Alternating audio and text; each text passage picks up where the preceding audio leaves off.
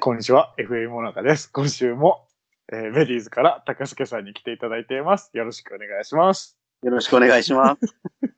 何いきなり。めちゃくちゃ笑ってる。いつもこの切り替えがうまくできないから。 役作りができてないから。 先週はね、ちょっといろいろざっとベリーズのことを聞きましたけど。はい。もうちょっとちゃんと話しようかなと思うんだそけ うど。ですね。あまりに普段、ざっくばらんな。はい。ざっくばらんすぎて、普段ってどんなもの食べてはるんですかその村では。まあ基本は、基本の基本食事ってどんな感じで基す本か的には、えっ、と、トルティーヤと豆を煮たものと、まあ、主に鶏肉ですね、あとああは。それが基本ですね。基本です。それ、基本というか、ほぼほぼ毎食ってことですかまあ、一日に一回はそれをやってるってことですね。お朝で朝ですかそれ。朝、そうですね。朝、あ朝は肉はあんま食べないですね。なんか知らないけど。あのーなんか、卵をちょっとオムレツみたいにしたのと、豆とトッティーヤだけみたいな。すごい数へ定食です。それとコーヒーと。え。へえうん。おしゃれや。おしゃれでもないんですよ。 言ってるとおしゃれかもしれないけど、見た目はそんなおしゃれです。昼は学校で食べてるってことですかえっ、と、いや、昼も、僕、家から学校までが歩いて1、2分ぐらいなので、はい。はい。あの、学校から家帰って、家で食べてますああ。帰る時間に大体お昼用意してくれてるので、ホストファミリーが、はい、すごく楽をして。じゃあ自炊一切してないってことですか一切してないです、本当に。 本気で。すげえ。あの、自分で野菜とかを買いに行ったこともないです。すげえ、上流階級や。はい上級会議とそう結構鶏肉とか、はいはい。スープみたいの、あのーチリモーレっていう、まあ、ちょっと辛い、黒い色のスープがあるんですけど、ほこう芋とか卵とか、オクラとか、う。は入い。れたスープだったり、あと、エスセスエスカベーチェっていう玉ねぎのスープ、玉ねぎと鶏肉のスープとか、へえ。割と多かったですね、お昼は。それ、あ、でも、聞く限りはやっぱスペイン語圏系の料理ですよね。リンゴ系でだと思いますね。ベリーズ料理ではないですよね、うん、きっと。そうですね。いわゆるベリーズ料理っていうのは、あの、ライスビーンズなんですよ。ああ、やっぱイギリス系というか、そうですどね。なんかその黒人系の料理かな。うんうん、ライスビーンズと、まあちょっとしたサラダがついて、鶏肉、ローストした鶏肉ですね。あーえ、バナナ食べます食べますよ。プランティーンあの、果物じゃない方のやつですか。果物じゃない方のやつ。あれを、はいはいはい。うん。あれはしょっちゅう。じゃあ一緒か、やっぱり。うん、まあ、近いんでしょうね、文化圏が。うん。ヤムイモとかも食べる感じですか。まあ、食べますね。ヤムイモと。ブレッドフルーツ食べますいや、そういうのはないですね。ブレッドフルーツないんですかへー。それは村だからかわかんないけど、村で出るフルーツは、ああ、そっか。うんまあ、バナナと、オレンジと、ですかね。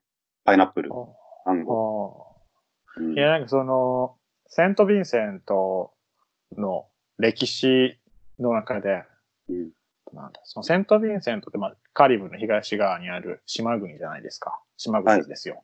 はいはいで、もともと人が住んでなかったところに、えー、アマゾンの方から、ヒラノワカリブ族うんみたいな人たちが住み流れてきて、おー、はい。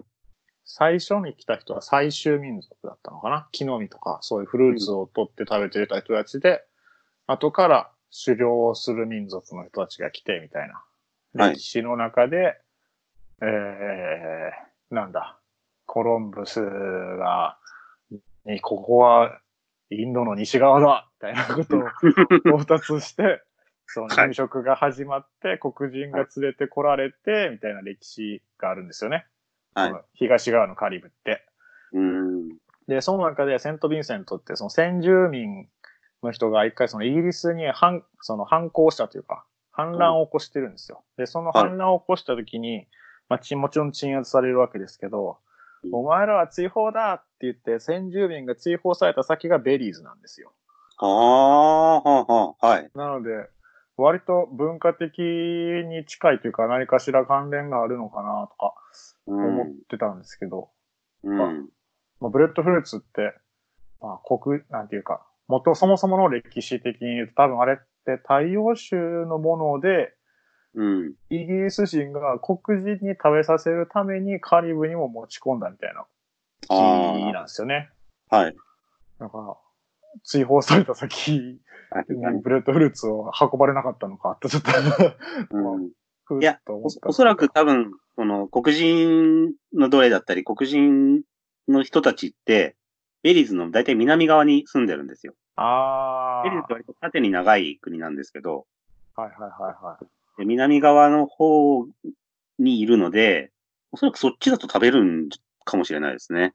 うーん。あと南で本当にだいぶ文化が違うので、あ中で。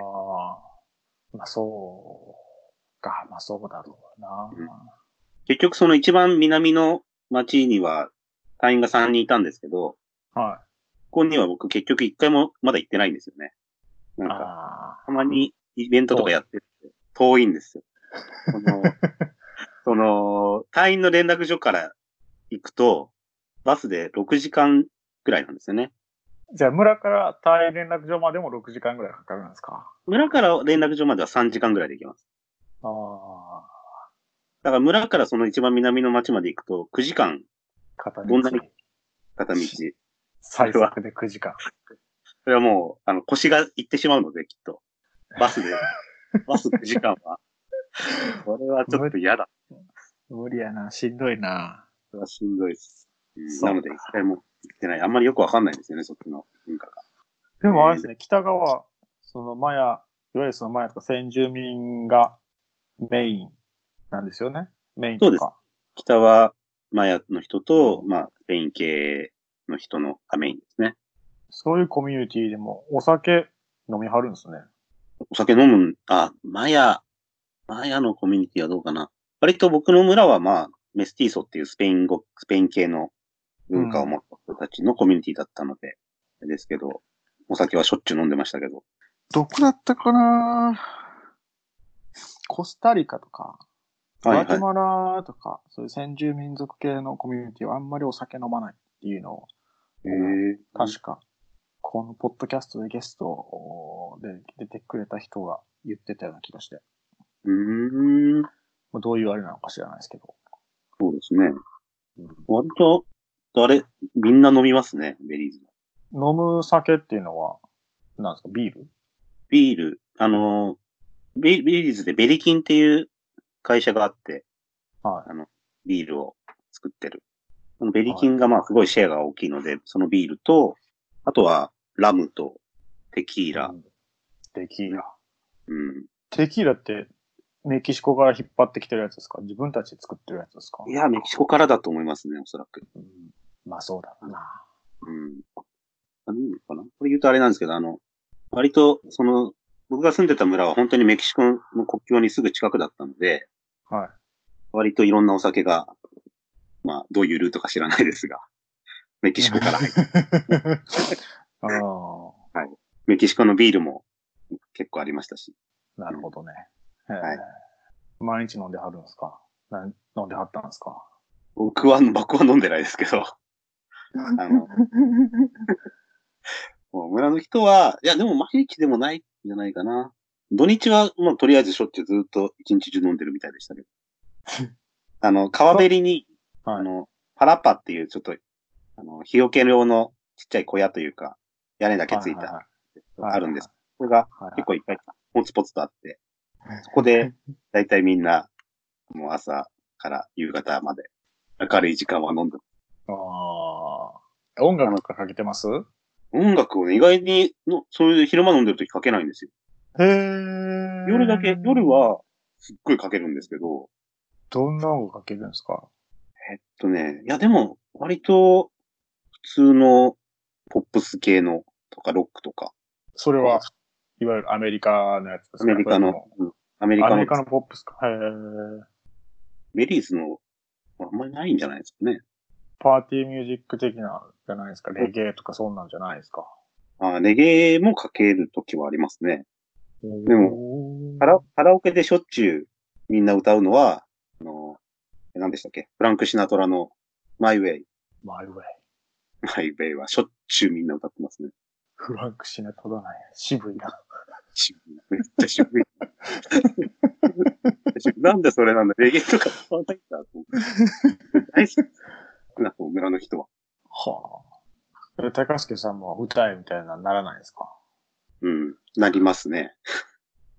なるにになんか日本語の歌を歌えみたいになるんですよ。あで、で、歌うんですけど、あ。はい。 最初だけちょっと盛り上がって、あとすぐ興味なくすんで、もうなんか、嫌なんですよ。お前、あー出落ちみたいになってんじゃん。あもうあるある、あるあるすぎて、もう、わかりみが深いっすわ。もうそううわうわまた来たわ、この流れみたいになるから。やっぱどこでも一緒か。ねね、こっちも。なんかカラオケとかあって、カラオケって言って、まあ YouTube から曲引っ張ってくるみたいうん、そう、一緒です、ね一緒です。な。ね、なんか歌えみたいになって、最初の、まあ2、30秒ぐらいかな。うん聞いてくれるけど、やっぱり日本語やし、何言ってるかわからんし、すぐ興味なくすんで、そうそうもう、できるだけ短いやつを選ぶと かそう、そうなるんですよね。ね。お前が聞きたい言うたんや ぞ。みたいなめっちゃ思うんですけどね。全然興味なくてまあ終わった時だけまたちょっと、うんみたいな感じで。よかったよしよしよし、みたいなね。よしうんめっちゃあるあるです。あるあるですね。えで、ー活動、活動はどんな感じでしたかそうですね。活動の話全然してなかったですね。そろそろ、そろそろしようかなと思って。 僕が、えっとね、三代目だったんですよ。あで、もう3新代目なんですかえ、じゃ三あ代目過去2代ともインターネットない環境で PC インストラクターやってたってことですかやってたらしいんですよ。すげー。なんか一瞬だけ、あの、弾いててやってた時期があったらしいんですけど、聞いたら。はい。ただその時はちょっともう、あのー毎月のこのプロバイダーに払う金額がちょっと高すぎて、ダメだってなって、もうそれですぐ辞めちゃったらしくて。で、それからずっとなくて、だから、もう前任の人の資料とか見ると、本当にそのインターネットを使ったみたいなことはあんまりなくて、うん、ある、オフラインでできること。オフラインでできることっていうのは、最低限のワード、エクセルとかってことですかワード、エクセル、パワーポイント、あパワーポイント。パワーポイントですね。で、うーん、で、僕ら、僕のその行ってた学校は、えっと、スタンダード2、まあ、えっと、インファント1っていう、まあ、小学校の前のレスクールみたいなところから、スタンダード6っていう、まあ、日本の小学校の、まあ、6年生ぐらいのところはいまはいではいは学校で、この中でスタンダード2から6までがコンピューターの授業をやりますよっていう状況だったの。そう。で、オフラインで、まあ僕も行った当初はインターネットなかったので、はいオフラインでやってたんですけど、うーんスタンダード2とかって正直、まだその、学力自体が低いし、まあワードとかやってもしょうがないので、い。うーん。本当にキーボードとマウスの基礎みたいのをずっと色の、まあ、手を変え、品を変え、1年間経うっんはいみたいな状況なんですね。はいはいはいはい。なので、まあ、最初は本当にもうコンピューターを楽しむみたいなやつ。はいはいはいはいだんだんスタンダード3ぐらいからワードを覚えたり、ファイルの保存の仕方とか覚えたり、うんうんうん。で、こう5、6になって、Excel とかやってたんですけど、えー、なんて言えばいいかな。まあ、3代目だったからなのか、どうなのかわからないですけど、はい。正直、あの、僕らみたいな、そのボランティアがいるのが、学校の中で当たり前みたいな感じになっていて、は正直その、必要としているのかどうかっていうのがあまり感じられないあ。うーん。よね。で、まあ、最初赴任した時に、当然、責任者の人、まあ、校長先生と、はいはまあどういうことをやるかっていうのを話すじゃないですか。いはい。はい。で、まあ、何をしてほしいのかとかは話すんですけど、まあ、基本前と同じようにしてくださいっていうだけで、い。ああ、ちょっとあれですね。あれ、なんていうか、興味ないのかなみたいな。そう、そうそうなんですよ。よ。で、うちらの学校は、もうすごく小さい学校、村の学校なので小さい学校で、はいはい。現地の職員の、まあ、き教員の人って5人だけだったんですね。で、5人おそれぞれ、あの、クラスを持ってたので、ー。うん全員その授業を持ってない人がいないんですよ。空いてる人人。なくて。まあそういうのもあったかもしれないんですけど、僕が授業をしている時に、誰か先生が見に来たことがないんですね。 まあまあまあまあ、い忙しいんでしょ忙しいんです よ。忙しい。それはみんなやって ることあるのう。で。い。はいほったらかしだな、と思って。 何やってもまあ、いいのかなっていう感じになってくるの で、いや、でもまあ、あーあれですよね、なんか、ね、僕らが考えるのはまず、あれこれなんか技術移転とかどうやってるんや、みたいな頭をよぎりますよね。よぎりますね。これ、完全にボランティア任せやないか。そう。何も。継続。的な支援みたいな。卒業させる気あるのか、みたいそうなんですよな。ね。なんか、ゴールが見えないというか。そうで、それは最初、しばらくはどうするのかなっていうのを見えないままやってたんですけど、うんえっと、インターネットがその9月、新学、新学期というか新学年が始まったタイミングで、インターネットが使えるようになって、はい。で、まあインターネットを使った授業をちょっとじゃあやるよっていうことをもう話し、あの、こういうことをやるよみたいな話を、校長と話をして、はい。新しく始めて、で、その校長がスタンダード6のクラスを持ってるんですけど、はい、はい、はい。スタンダード6のクラスで、あの、インターネットを使った、ちょっと社会科のソーシャルスタディの授業をちょっとしようみたいなことがあって、はい。で、まあ、言っちゃえば、Gmail のアカウントを作ろうっていうだけなんですけど、まあ、大事ですよ。新しい。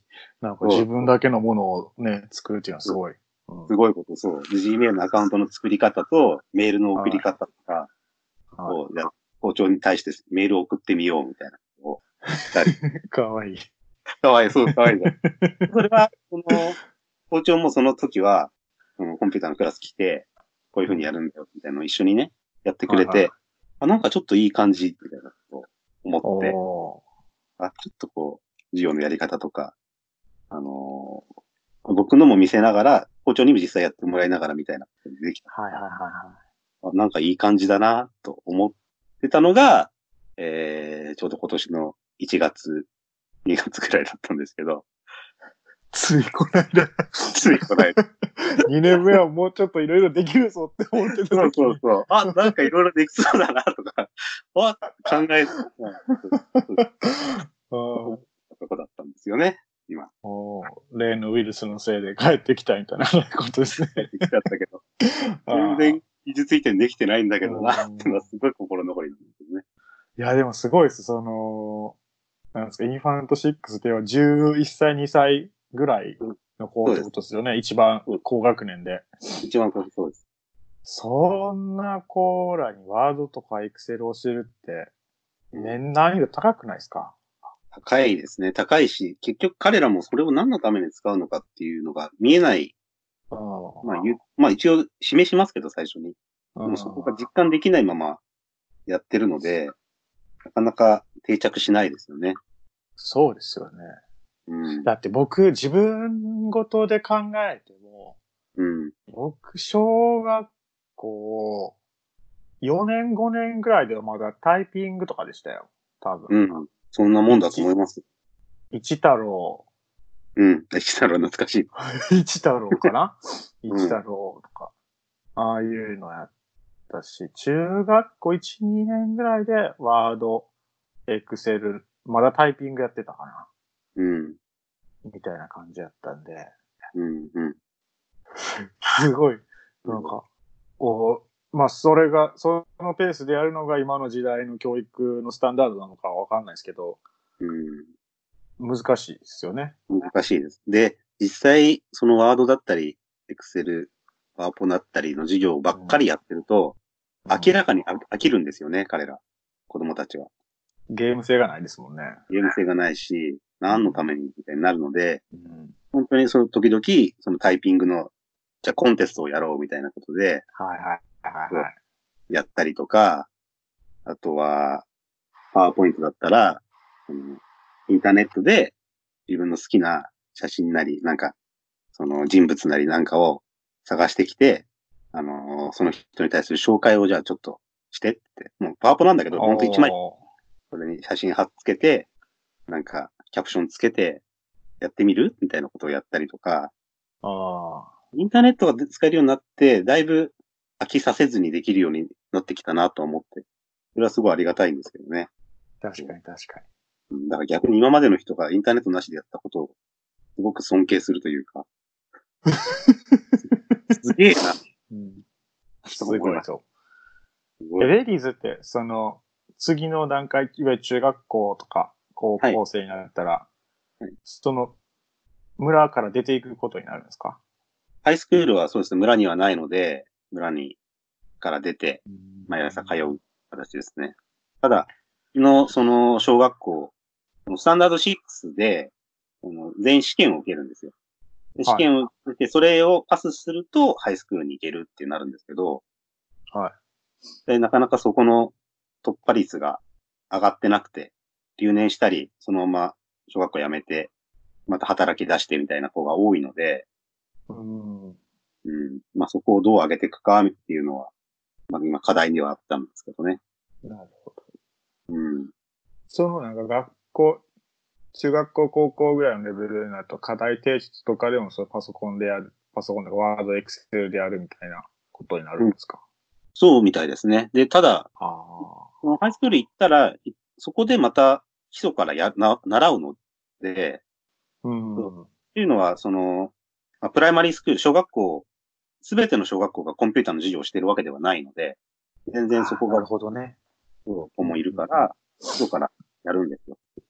だから、うん多少やってる子はアドバンテージにはなるかもしれないけど、言っちゃえばやんなくても、ハイスクールでまあ習えるよっていうことであるんですね。ああ。じゃあまあ、ますますその実務的なことというのはパソコンとか IT になれるっていうことの方が重要だったりするわけですね。そうですね。そっちをメインでやった方がいいのかなっていう感じで。実際その、去年の、あのーサマーバケーションの時に、は僕の住んでる村から一番近い町で、町の、えっ、と、タウンカウンシルで、い。コンピューターの書き書き講座みたいな、か集中講座みたいのを子供向けにやったんですね。おい。 2週間。おい。で、そこに来たのは、その、町だったり、その近隣の村に住んでる子たちで、興味のある子が来たんですけど、おい。そこは、やっぱり全然触ったことない人、子もいれば、まあ、学校でやってるよっていうような子もいてう、んうんうん。こうバラバラでしたけど、学校だったり、行ってる学校によって全然、コンピューターに対する知識だったり、習熟度が全然違うんだなって、見えました。うん日本とかでも多分未だに結構あるでしょうしね。うん、あるでしょうね。うん。日本だと特にタブレットとかは使えるけど、コンあピューター、パソあ。コンは使えないっていうような状況が多分多いでしょうからね。確かに確かに。あるでしょうね。なんか大人向けに講座もやってませんでした大人向けも、それもその夏休みに子供向けの講座を2週間やってた時に、はい。その最中に大人の方から、その見た大人の人から、なんか私たちも受けたいみたいな声が出て、はい。急遽じゃあ大人向けもやりましょうってなってやったんですよ。おー大人向けは、なんですか、がっつりオフィスを使うってことにあるんですかそれも、いや、なんかそこはですね、結局、希望がバラバラで、全然初心者の人も、がっつりやりたい人も一緒になっちゃって、急遽だあーで、、もう、初心者の人にまあ最初教えなきゃいけないので、それやったらもう、ある程度、がっつりやりたい人がもう来なくなってしまったので、そうで、結局、あー本当に初級者向け講座になってしまいましたね。うん、あで、それも今年の夏に、あのー今度は初級者向けと、その上級者向けで分けてやりたいねって話をしてたんですよ。ーこの、タウンカウンシルの担当の 人と。涙が出てきますね。話をしてじゃあどうやろうみたいなのをちょっと話し始めたとおーなるほどね。こ、ね。ちょっとそれも大人向けのほんとがっつりもちょっとやってみたかったですけどね。大人向けのがっつりって、どこも、どんなことやる予定だったんですかちなみにですけど。ちなみに。向こうが求めてたのは、はい。えっとまあ本当は Excel とかはそれぐらいはみんなわかるから、うん。 PowerPoint とか Photoshop とか、アクセスとかそれおーっていうレベルでしたね。がっつりっすね。ほんとがっつり。それだと結構準備も大変だなと思ってたんですけど。でも本当にほ仕事で使ってる人はもうそれぐらいはできてるみたいなので、そこのさらに上のフォトショップとかをやりたいみたいな感じでしたね。それはすごいっすね。そんな、そこまで使えるんだ。そう。だからだから、割とちゃんと進んでますよ、エリーズは。できる人はちゃんとできるし。それはすごいと思う。こっちの人は、そんなことできるの、マジでトップティアへえ。やな。だって、僕一番びっくりしたのは、その、こっち、その国自体が小さすぎるんで、大学っていうのは国で持ってないんですよね。ああ、はい。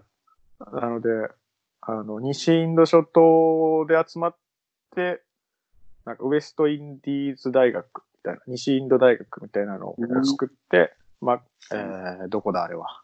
ジャマイカにキャンパスがあったりとか、まあ、セントルシア、セントビンスとか、各島になんか、そのキャンパスが、ポンポンポンとあるような、うん。大学、共同で運営してるみたいな大学があるんですけど、そこで、公衆衛生の修士を取った子とかが、セント・ヴィンセントの保健省で働いているのかなうん保健省で働いていて、で、公衆衛生って言ってしまえば統計とかを使うわけですよ。うん、はい。そういうクラスで習ってるんで、だから統計を使うってことは、要は Excel とかでそういう関数もある程度使えるはずなのに、そうですね。はい。 確かそれ、うんその子は確か卒業してからまだ2年、3年ぐらいのはずなのに、なんか、はいエクセルのさ、平均ってさ、どうやって出すのみたいなことを聞かれて。聞いてやって、おおアベレージから。おおーおー おおっていうレベルだったんで、いや、もう、しんどいっすよ。えーいや、もうそうなそんですねの子が、その子がまあ例外とか、例外やったと、ごくごく一部の人だったと信じたいですけど、はい。まあでもね、まあそういう人もいるんで、うん、え苦しいですよ。ーこっち。は。うんう僕の勤務先も、勤務先とか派遣先も、秘書の人がいましたけど、まあ、そん、なんかエクセルとかワードの存在は知ってる。使ったことも何回か、何回かあるみたいな。 何回かあるみたいな感じだったんで、んそれぐらいだったんで、使い方はもうほぼほぼはまだわかりませんし、みたいうんうんな。ねな。すごいですね。発展してますね、ベリーズ。えーそう意外と発展してるなぁと思いましたよ。え、ベリーズって平均収入ってどれぐらいの平均収入、どれくらいなんだろとこにありますう。いや、そんな高くないはずですよ、その、カリブのあれを、ちらっと見たことがあるけど。ちゃんと覚えてないけど、あんま高くないはず。あんま高くない。え、えーっと、生活費って、ジャイカからどれくらい支給されてます、はいあれって大体アベレージよりちょっと上って言われてるじゃないですか。生活費は、えーっと、US で520 US ぐらいですかね。おー。ほな、それぐらい、ちょっと、まあ、それぐらいが平均月収ってことか。うん。まあなんかね、そのまあ、うち、うちはカリブ、島国なんで、基本的に全部輸入に頼ってて、輸入するの、うんあの、陸路がないんで、はい飛行機か船かなんで、物価基本的にめっちゃ高いんですよね。ああ、はい、はい、はい。で、物もないんで、iPhone とかでも、はい。 1個前の型のやつで30万ぐらいするのかな。うわ。す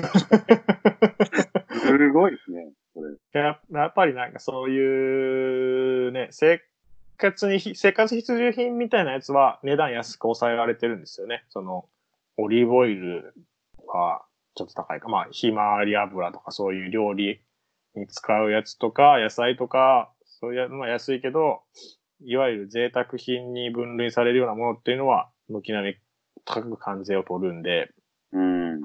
すごい高くなっていて、車買うのでも、なんぼって言ってたかな。なんか登録料だけで100、登録料とか税金だけで100万ぐらいかかるみたいな。100万以上かかるって言ってたのかはい。な。で、車自体も基本中古車ばっかりやけど、それも1台100万ぐらいするので、めちゃくちゃ高いです。めっちゃ高い。だからマジで金持ちしか乗れないみたいな。うーん。の割に結構車が走ってるんで、うんどうなってるんだみたいな。 その金はどっから出てるんだみたいな。多分だから、せやそのアメリカとかイギリスとかに出稼ぎに出てる人の仕送りとかも多いのかとか思ったりするんですけど、うんベリーズも一緒っすかなんか出稼ぎでどっか行ったりする人とかって多い感じですか多いですよ。もう、やっぱアメリカにみんな行きたがってる。で、実際うちのホームステイ先の大家さんの、あの、娘さんたちも、みんな今、アメリカで暮らしてますね。あーそういう人たちって帰ってきます年末とか、クリスマスとかなのかな来ないですね。あ、来ないんですか来ないです、基本。えっと、去年の、いつだったかな去年の年末か。年末に、この、孫たちが、もう孫が、7、8歳ぐらいだと思うんですけど、はいはいはい。初めて来てくれたって言ってましたから、あうんあ。ほとんど来ないです。うーん。うこれちょっとその時に隣国が行ってて、会えなかったんですけど、ーん。来ない。もう、むこっちから行くって感じですね。たまにアメリカ行ってます、ね。ああ、そういうパターンか。うん。すいませんね。今、5時のチャイムが鳴っていて。聞こえますあ聞こえますよ。 絶対よく聞こえますよ田舎なんで。5時になったら、おい、みんな帰れよっていうチャイムが鳴るんですよ。そうなんですね。昔は朝6時のチャイムも鳴ってましたよ。ええー、6時のチャイム。迷惑ですね。なんか朝、まあ、朝やぞみたいな合図ですよね。僕でも、きがあ日本に、おととい、3日前に帰ってきて、は朝が静かすぎてなんか、朝の感じがしないんですよね。えどういうことですか鶏が鳴いてないとか、牛が鶏も鳴いてないとか。そう、鶏もあ犬泣かない。全然泣かない。鶏なんかだってもう3時頃から泣いてますからね。あ、そうですよね。あいつら、あれお前朝泣く約束ちゃうんか思いましたよ、僕も。ずっと泣いてるから。ずっとうるさいやんって。ずーっと泣いてる。もう。でももうそれも最初は、まあけちょくちょく起きてたけど、ね、なんか、今となっちゃって、それも気にせず寝てられたのにな。牛とかもめっちゃうるさいですよね。牛は、あ、でもそんなにたくさんいないからかもしれないけど、ちょっと大丈夫です。二三あ、そ頭うでしすか。か。うん。いや、なんか、あのー多分そっちも一緒だと思うんですけど、牛とか、ヤギとかを、その、土地の草を除去するときにはい。使うんですよね。ありますね。話してますね、そういうとこ話しはいて、その土地の真ん中ぐらいに杭で刺して、うん。やって ます。すごいやってますね。やるじゃないですか。草やりますなくなる前そこで放し飼いにするみたいな。うんそれがうち借りてる部屋の隣でやることがたまにあるんですけど、あーもう、めちゃくちゃうるさいんですよ。昼間とか朝とか静かやの夜になったら、お前なんでそんなに泣くねんいうぐらいうん。うるさくて。寝ないんですかね、あれ、彼らは。いつ寝てるんですかねずねマジで。えずーっと泣いてる。ずっと。昼間、昼間暑いから寝てるのかなって。 ああ、なるほどね。うん。うんいや、もう、びっくりしましたね。このレベルの田舎かと思いましたもん。へーそうだったんですね。なんか、ゆうきさん結構いいとこ住んでるから、なんか、割と都会なのかなと思っいや、なんかね、外見はすごいクソ田舎なんですけど、内装にこだわる人が多いのかもしれないですね、こっちは。へえ。綺麗なとこですね。綺麗な。まあ、特にうちの親は、ちょっとなんか、そういう内装にこだわりたい的な人の、人なので。はい。なんかいろいろ、ね、DIY で、自分で設計してますね。へえ。うん、設計というデザインして、うん施工業者読んで、事細かに指示して、 しょっちゅうなんか、なんか模様替えしてますよ。へえうんなんか、俺は昔、うんまあ、うちの親は60、今年63とか言ってたかな。いや、もう引退してるんですけど、昔はベネズエラとかコロンビアとか行って仕事してたから、みたいなことを言ってて。見か見た目もそう黒人じゃなくて、中南米系の顔立ちで、なんはかい聞いたら、ポルトガルの血が入ってるみたいな話で、う話でん。はい。なんですけど、まあ、みなんていうか、要は見た目完全に麻薬王なんですよ ね。はい もう麻薬麻薬王の、いかつい、すっごいいかつい感じの麻薬王だったんで、だから、その、まだどんな人物か知らない間に、まあ、私は、初対面ぐらいの時に私はなんかコロンビアとかベネズエラとか仕事行ったことがあるから、なんかそういう、なんですか、国際、なんか異文化にも理解があるみたいなことをを言ってはったんですけど、僕としては見た目麻薬王や し、ベネコロンコロンビア、ベネズエラ行ったことあるって。で、王ややしってなったら、こいつ絶対、コカイン売って財産成してるやつやんと思 って。やべえやつや、おい、ジャイカ大丈夫かってすげえ思いましたよ。確かに、そう見えちゃう。うん。もうすごい、偏見まみれてましたけど、僕。え、でも、割とちゃんと理解のある方でしたおすごい理解のある方でしたね、はい。いい方す。でしたね。面倒見よくて。うん。だから、、なんかその、僕らが一時退避するってなった時も、ね、すごいかな、すごい悲しみ、悲しんでましたね。うん、うん。だからまあ同じように、あの、僕、ホームステイじゃないけど、一軒、三階建ての一軒家で、そこの三階が僕の部屋みたいなあーははは、なるほど。はい感。じで、まあそこはまあキッチンとシャワーもついてるんで、そこだけで完結するんですけど、その一階とかに、その、外に出るときには、うん。 3階の僕の部屋からバルコニー出て庭通ってそのゲートまで行くみたいな感じだったんでよくその大家と話し出会う機会があったんですよねこう交流があったというか、でちょくちょくなんかいろん一緒に食事したりとか買い物連れて行ってもらったりとかもしてたんで、はい。で、坊やも一人暮らしだったんで、基本的にあんまりなんか話聞いてくれる人もいなかったみたいで、ああ。話し相手が 僕。が、そうそうそう。僕がほうほう、なるほどな、って書いて、いろいろ聞いてくれたのがすごい嬉しかったらしくて、ああ。なんか、そうか、いやお前寂しいでが一時退避やから、まあ、多分戻ってくるでって言っても、なんか、あれは、なんか、息子をアメリカの大学へ行かすような気分だわ、みたいなことを言い始め て、うるうる、うるうる来始めて、ちょっと待って、うんちょっと待って、ちょっと待って、おっさんとか思 って。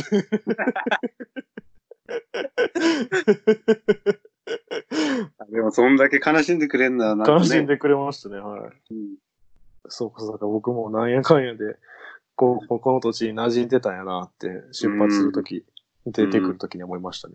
思いますね。いやー、出てくるとき悲しかったですよ、僕も。どんな感じですかえ、どれぐらいの、あれで帰国決まりましたアナウンス、事前アナウンス、どんな感じで来ましたと、僕らの時は、以前アナウンスは、なんかメールで、もう、突然、おあの、辞退することになりましたので、って言われて。で、その時、はいはいはいその時点だと、えっと、土曜日にドミニ上がってきて、ー。はい。火曜日にベリーズを立つみたいなはいスはケいジュールではい言はい。われたんですよ。なので、まあ皆さん認知で一回その、あの、配属先への説明とか、荷物の整理とかして、はいはいまあ早めに上がってきてくださいって言われて、はいはいはい。でそれを聞いたのが火曜日だったんですけど、うんうんうん。だから一週間は猶予があったんですね。まあおー。じゃあもう一応一通り挨拶はできた感じですかただ、その、僕がその火曜、聞いた火曜日の時点で、僕はドミにいたんですよ。っていう のは、っていうか、まあ、ジャイカ事務所で、スペイン語のフォローアップ研修をしてくれたしんてくれてたので、それを月曜日から金曜日まで、フォローアップ研修を受ける。で、うんうんジャイカの事務所がある、まあ、ドミのところにうんうん上がってきてたんですね。うんうんうんそこで聞いたので、うんはって、帰らなきゃいけない、人気に。うん。荷物まとめないといけないって。まとめなきゃいけない。そう。で、ただ、け研修を水曜日までやり、で終わりにしますって言われて、あ、はいもう一日やるんだってな って、そう、おう聞いて、その話を聞いて、もう一日翌日も研修を受けて、それから認知に帰ったんですよ。おうはもう認知帰ったら夜なんで、い。は当然配属先には行けないので、い。はい。翌日配属先に話をして、はまあ、とりあえず土曜日まではいられるから、つって、木金土い。うんうんうん。うんで、まあ、やるよって言ったら、その木曜日のお昼に、はい。ちょっと状況が変わったので、明日また上がってきてくださいって言われて、え、荷物をまとめてまとめて。うわぁ。そうで全然時間ない。なんて夜逃げや。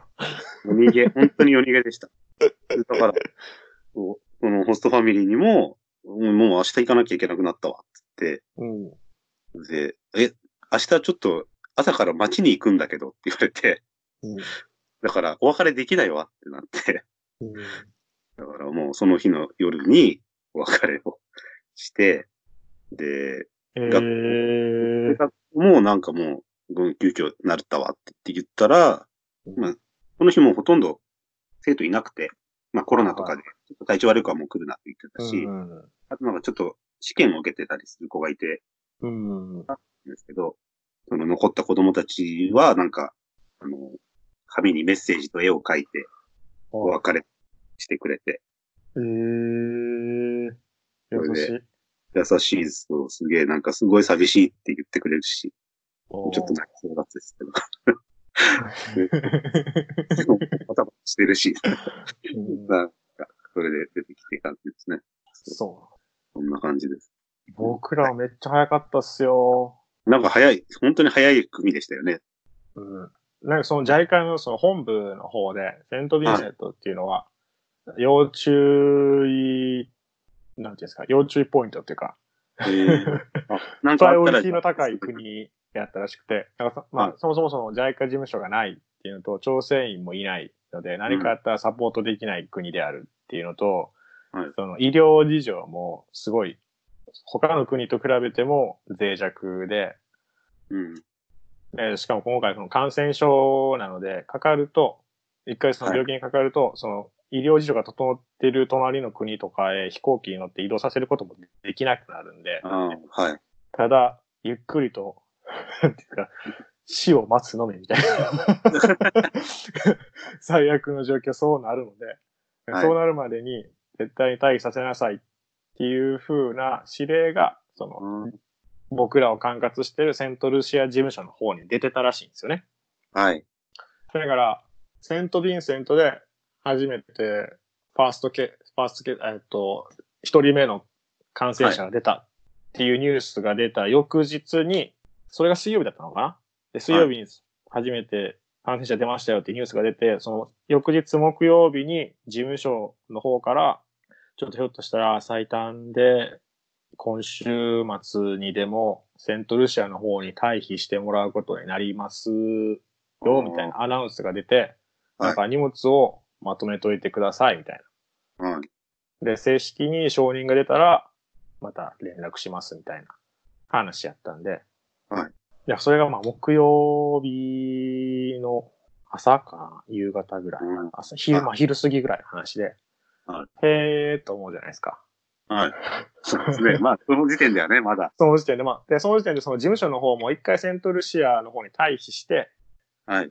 で、セントルシアは日本人に対して40日ぐらいのビザなしで滞在 OK なのかな。だからそれぐらいの期間様子を見て、その様子、状況次第で、まあ日本退避もありえますよみたいな話だったんですよ。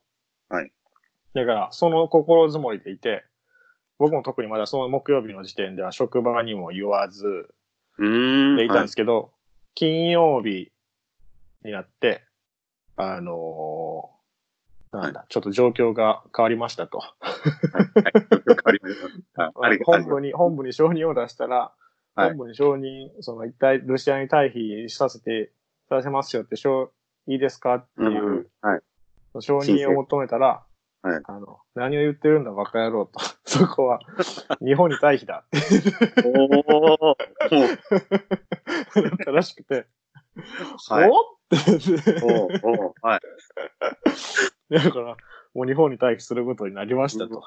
んで、はいだから正式に、その、なんですか、そのセント、ヴィンセントの国に対して言うのは、また後ほどになるんで、仲のいい人と、ごくごく一部の人とかには、ちょっとその、ひょっとしたら変えることになるかもしれません、みたいなニュアンスで伝えておいてください、みたいな。とどめておいてくれ、みたいな。はい。話だったんですよ。で、その人正式に申し立てをするのが、週が明け、週明け月曜日はいな。のかな週明け月曜日。で、火曜日に僕らはとりあえずセントルシアに戻って、チケット手配して日本に帰りますみたいなうん。スピード感だったんですよね。はい。だから、その月曜日に JICA の担当者の人がセント・ヴィンセントの政府に対して正式にアナウンスするまで我々は帰りますって公に言えなかったので、 えだから、え。 そうなんですね。はい。そうそうそうそう、だからその、さよならもそんなにちゃんと言えてないですね。え言えずに来てますね。配属先とかは、まあ、なんかわかんないけど、とりあえずしばらくいないと。いや、まあ、配属先は僕、その直前まで、直前、まあ、そうですね。月曜日もちゃんと職場行ってたんで、ああ、は金い。曜日上時点で、ひょっとしたら、ちょっとルシアに行くこと、来週ルシアに行くことになるかもね、みたいな、にわ、匂わせてはいて。ああ、はい。で、月曜日に正式に、あ、俺もう日本帰、一旦日本帰ることになったわ、って言った感じですね。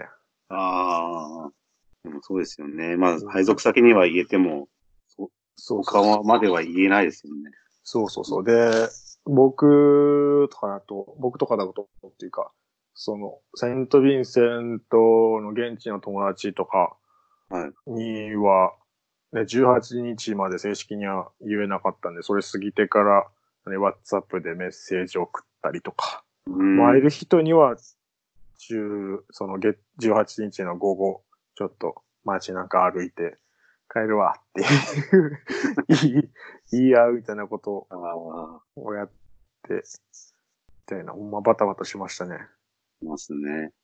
えーまあでも無事帰ってこれてね、よかったですけど。そうですよ、ほんまうん。チケット最初、トロント経由でって言ってたんでね。ああねトロントで、何、カラオケとかして、日本食食って、帰りますかみたいなこと を言ってたのに。え、結局どういうルートで帰ったんですかそれは結局、アトランタ経由でああ帰ってきましたね。うん。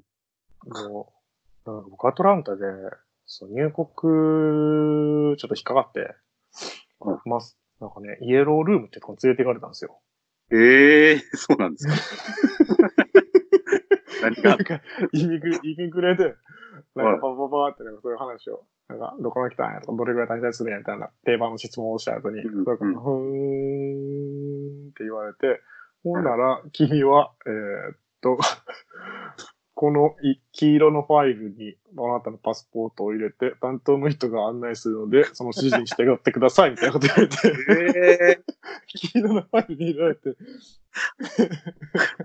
こちらへどうぞみたいな、すごい丁寧にー、はい。言われて、イはいエロールームっていうガラス張りの部屋におい、なんか入れられて、はい。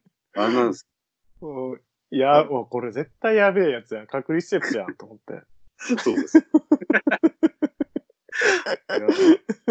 え、一人だけですか僕だけ、僕だけ、他の人はちゃんと入国できたの に。なんでなんやろ。マスク、すっごいええやつしてたからかなと思って。ちょっとドキドキしました。どれぐらい待たされるんやろう思って。えーうん。まあ、10でも分ぐらいで解放してくれたんですけど。ああ、はいじゃあ、なんかわかんないけど、とりあえず。 よかった。よかった。すごい、ちょっとね、いい体うんいい経験をしまして。こんそうな部屋に連れて行かれるんや。 うん。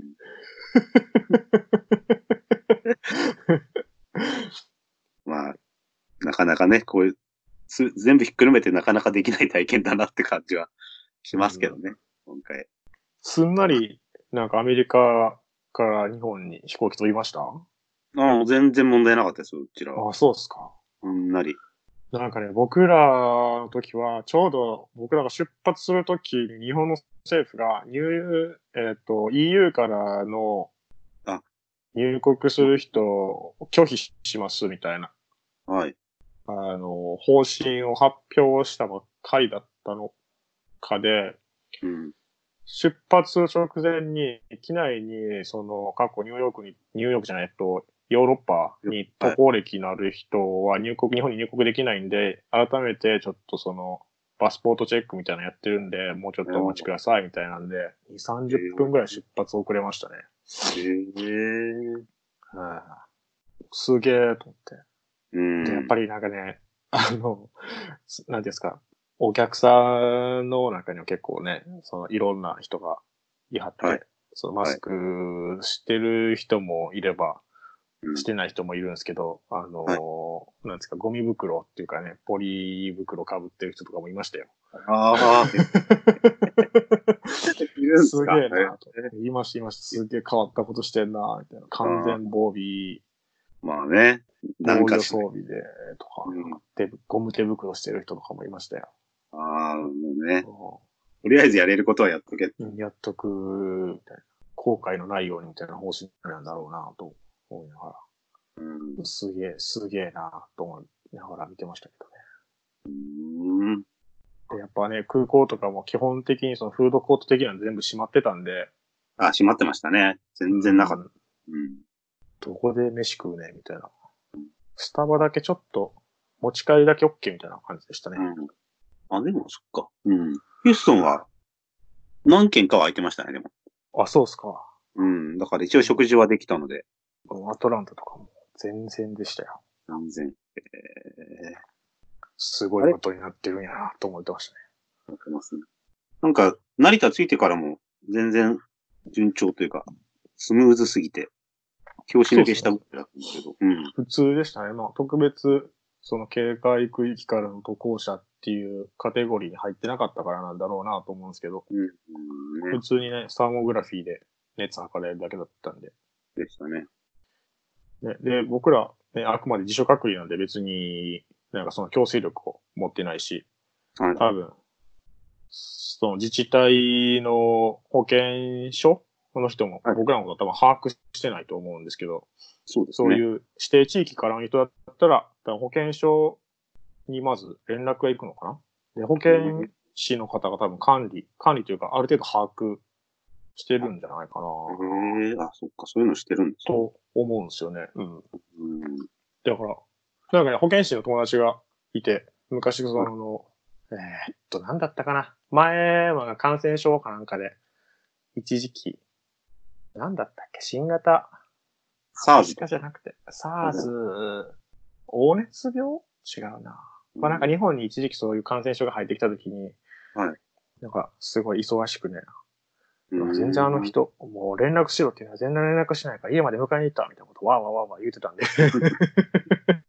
はいだから、まあなんかそういう要チェック人物は要チェックリストみたいなのあるんだなと僕は思ってるんですけど、うん。僕らはそのチェックから外れてるんで、外れてますよね。うん、別にね、そんな、厳密にやる必要、そこまでやる必要はうん。ないんだろうなとは。まあ、やるに越したことはないけど、って感じですかね。そうですね。で、なんか国によってはね、タンザニアとかだったら、タンザニアから帰国した隊員はみんな施設で隔離みたいな。あーあー、なんかね、なってるみたいですね。ね、どっかうんどこどこの人は名古屋で隔離みたいなとか。ええー、名古屋もあるんですね。なんか誰か、誰か名古屋って言ってた気がしますね。まはあいい。ろいろあるみたいですね。ね。そろそろ、じゃあ収録の方終わっときますか。ふんわり終わりますけど、こんな感じでいいいや、いや、いつもね、もっとね、すごい適当なんですよ。なんか、そうだ。フェードアウトなんで、きちんとした、じゃあ、今週はここまで、みたいな感じで終わったことないんでね。じだゃからお任全せ然、そんな、で大丈夫です。あ、はい。OK です。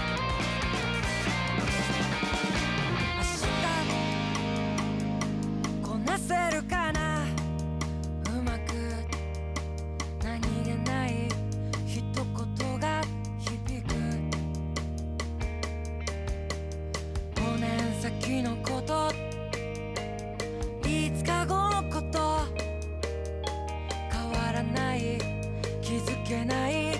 自信